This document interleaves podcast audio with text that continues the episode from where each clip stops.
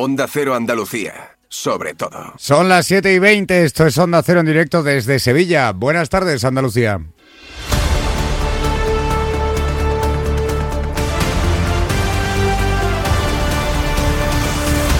En Onda Cero, la brújula de Andalucía. Jaime Castilla. Escuchen esto, vuelve la obligación del uso de las mascarillas en los centros sanitarios de toda España a partir de mañana miércoles para evitar el aumento de contagios de las infecciones respiratorias, una medida que ha tomado de forma unilateral el Ministerio de Sanidad en virtud del artículo 65 de la Ley de Cohesión y Calidad del Sistema Nacional de Salud. No ha esperado el ministerio que dirige Mónica García de sumar a las alegaciones de las comunidades, a pesar de que las competencias sanitarias están transferidas. Ni diálogo ni consenso ha buscado en este inicio de año la política madrileña. Pese a ello, desde la Junta ya han confirmado que acatan la medida, aunque advierten del que el contagio ya es comunitario, es decir, no se da solo en los centros de salud o en los hospitales, sino en el transporte público, en los centros comerciales, en las tiendas. Más de uno lo sabrá porque habrá cogido la gripe y no precisamente porque se haya acercado a ningún centro sanitario desde hace semanas. Eso será mañana. Pero lo que falta por definir es la propuesta también del Ministerio de Sanidad para la autojustificación de las bajas de hasta tres días de aquellos trabajadores que presenten síntomas. Unas bajas que la Consejería de Empleo, aquí la andaluza, propone que las gestionen las mutuas aseguradoras, que lo ven con buenos ojos mientras que los sindicatos la rechazan, creen que desprotege al trabajador y que puede tener consecuencias negativas sobre su salud.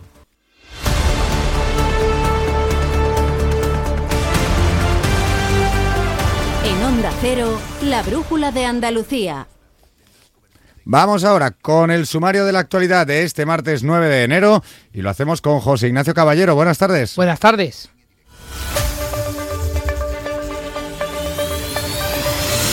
Y empezamos con la obligación del uso de las mascarillas que entra en vigor a partir de mañana en los centros sanitarios, impuesta por el Ministerio de Sanidad. La Junta la acata, pero pide diálogo y consenso. Las mutuas aseguradoras aprueban la propuesta de la Consejería de Empleo de la Junta de gestionar las bajas de tres días autojustificadas por parte de los trabajadores que presenten síntomas que también quiera aprobar el Ministerio de Sanidad. Los sindicatos la rechazan. La Asociación Agraria COAG pide la creación urgente de una mesa del agua en la provincia de Cádiz para luchar contra la sequía. Advierten del riesgo de las campañas de regadío como el arroz o el tomate si no llegan las lluvias. En Almería el campo se protege contra los ciberataques. El PSOE andaluz anuncia que va a presentar un gobierno alternativo para hacer oposición al PP en la Junta de Andalucía. Defienden los socialistas que lo hacen por la falta de atención del Ejecutivo andaluz a los problemas de los ciudadanos. En tribunales, el juzgado que instruye la macrocausa de corrupción de los cursos de formación cita como investigados al exconsejero de Empleo Socialista,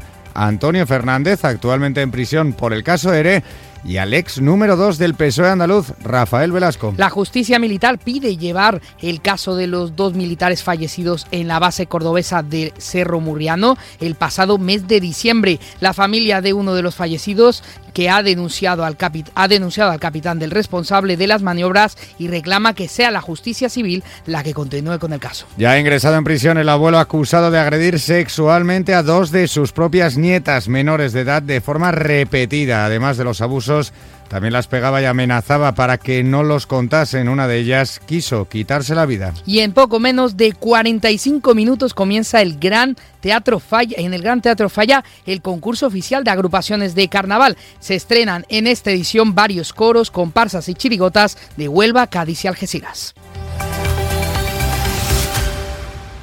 En Onda Cero, la brújula de Andalucía.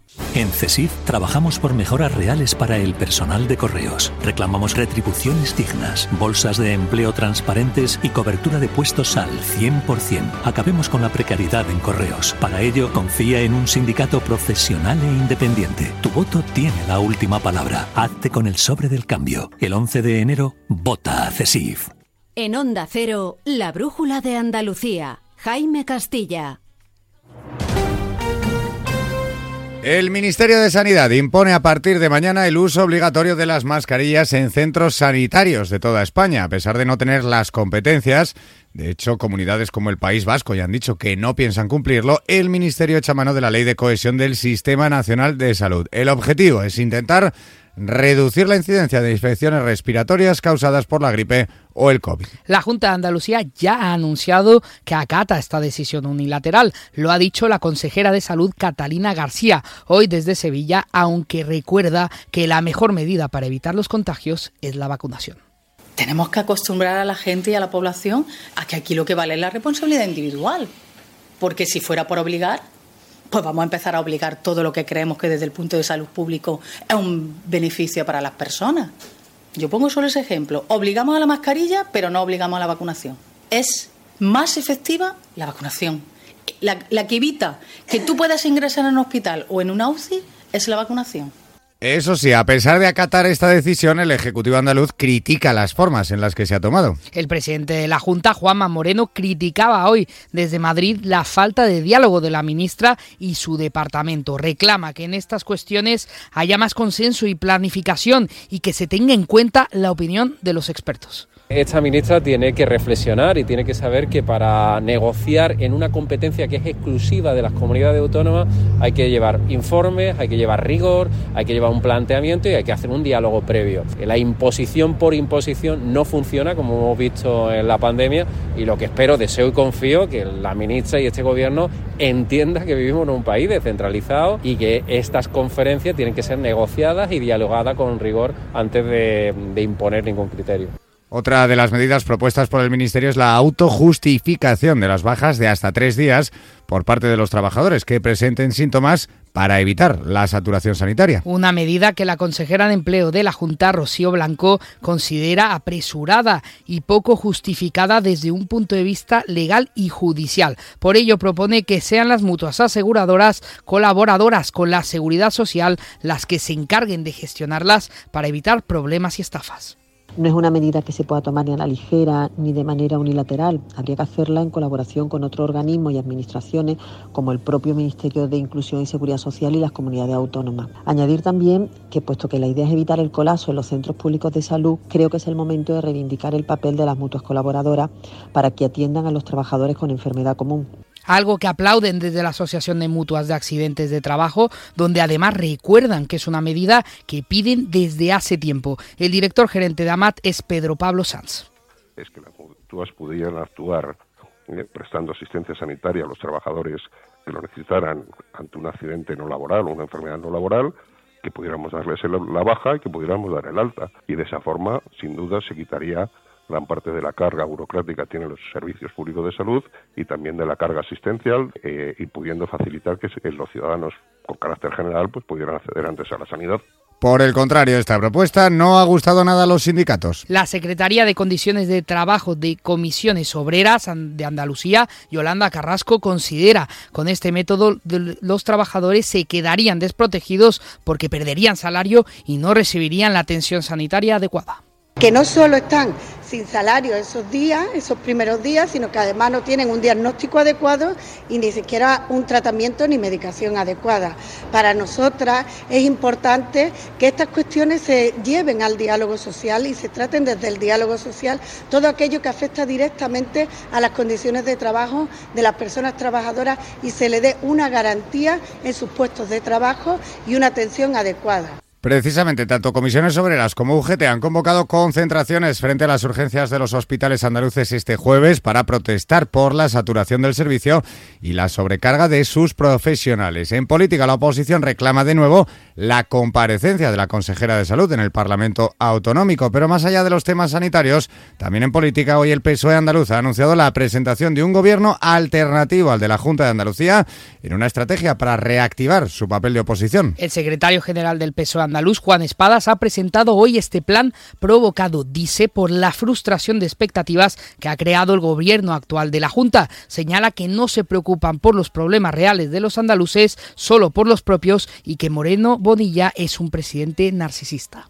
Ese gobierno alternativo es como consecuencia de un gobierno narcisista preocupado exclusivamente por la imagen de su presidente y su campaña electoral a la dirección nacional del partido y ajeno y alejado de la realidad de los problemas reales de los andaluces. Va a tener una labor de evaluación rigurosa y de información veraz de lo que está ocurriendo en Andalucía.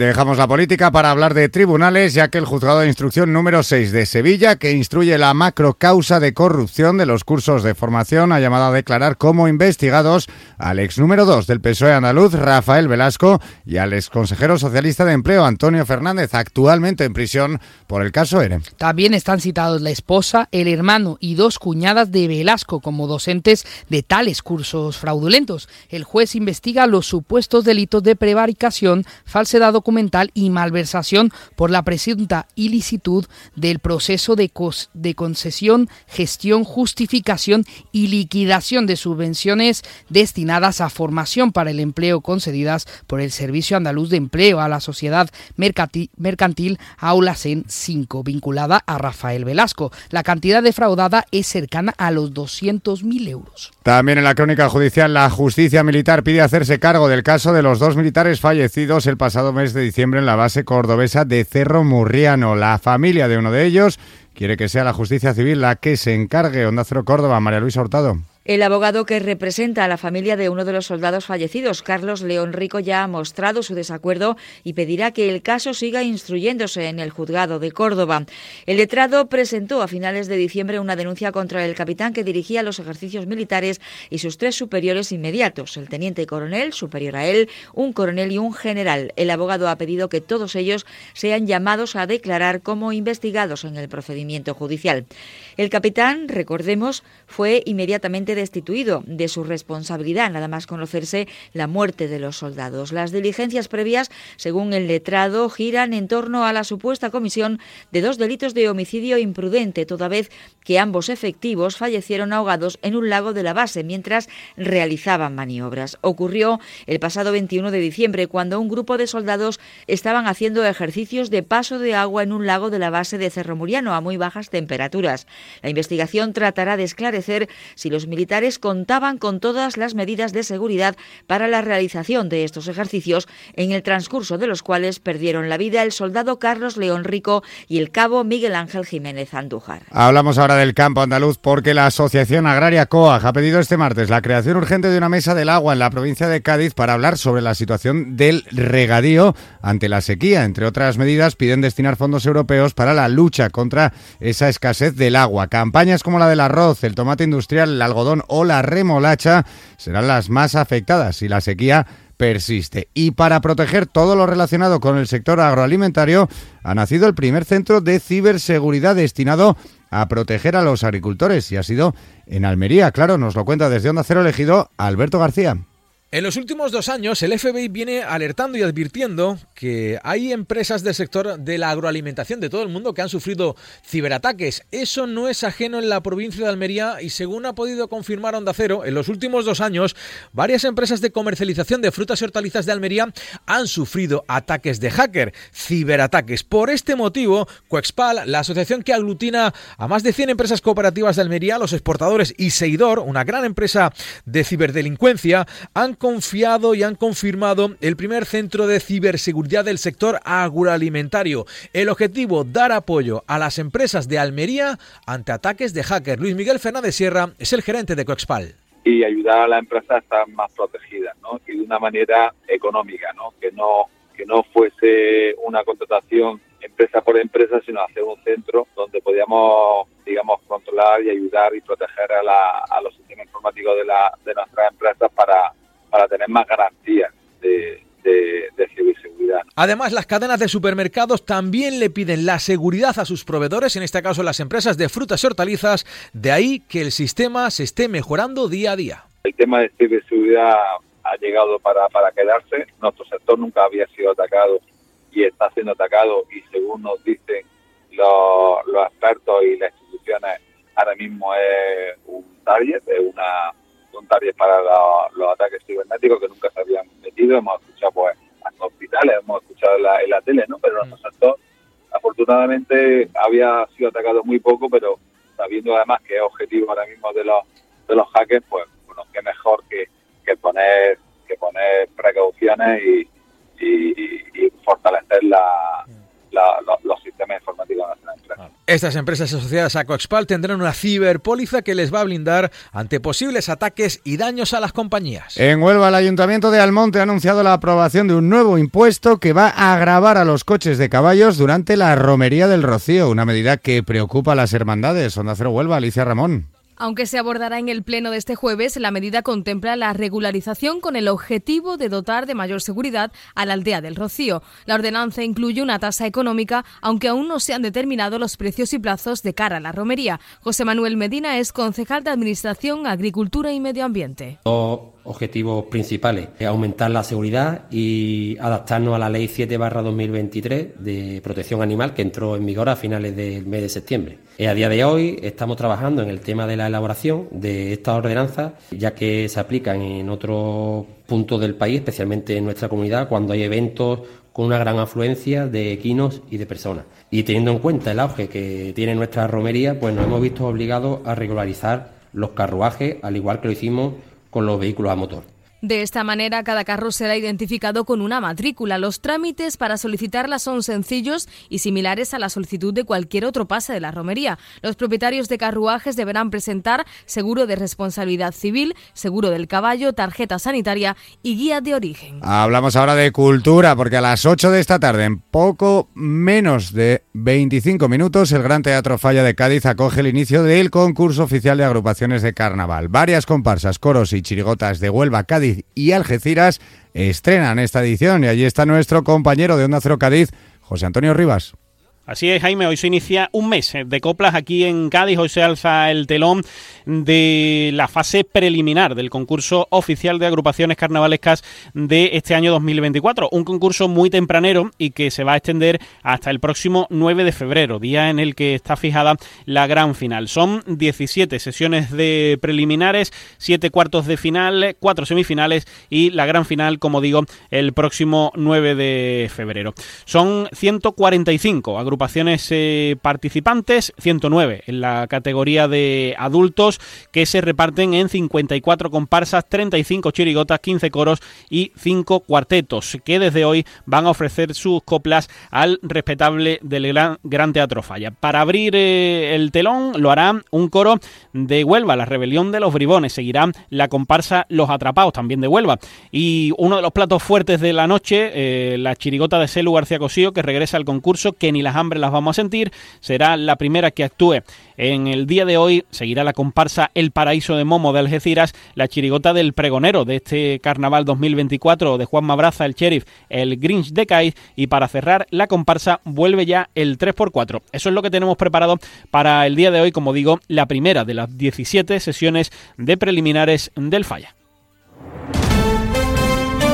Un apunte de sucesos. Ya ha ingresado en prisión el abuelo detenido en Sevilla por la Policía Nacional por presuntamente agredir sexualmente a dos de sus nietas menores de edad. Las violaciones se han prolongado durante meses y el hombre las agredía también físicamente y las amenazaba para que no contasen los hechos. Una de las menores manifestó su intención de quitarse la vida. Y con esta noticia nos vamos.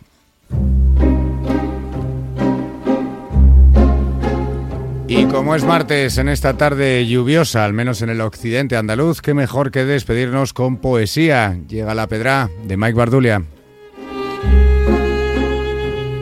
En defensa de lo feo y de lo viejo, de las aristas y lenguas revueltas, de cada arruga libre sin respuesta, de las pieles en tonos imprecisos, en defensa de todo lo distinto, de lo raro, lo real y lo verde, del suave ritmo de lo diferente, en lucha por la mirada tranquila, y la paz rara de la transparencia, en defensa del desorden perenne, en sola defensa de tus defectos, de mis errores, de tu resistencia creciente por la brava inconsistencia, de mis ganas de encontrarme imperfecto, de tu santa condición de sujeto, mortal, bien relleno, peluda, cojo, sometido a lo triste y al enojo, federados por tu santa otredad, por la bella y proscrita alteridad que nos diluye y enciende los ojos, en defensa de lo roto, lo muerto, lo no tan bueno, el enfado, la sombra, el sucio plumaje de las palomas, la falta de aire, la angustia, mis miedos, lo débil, pequeño, el mundo gimiendo, en defensa de nuestra oscuridad, de la lluvia y el frío, de la sal, el dolor de las formas incorrectas, la rabia, el grito, la boca incompleta,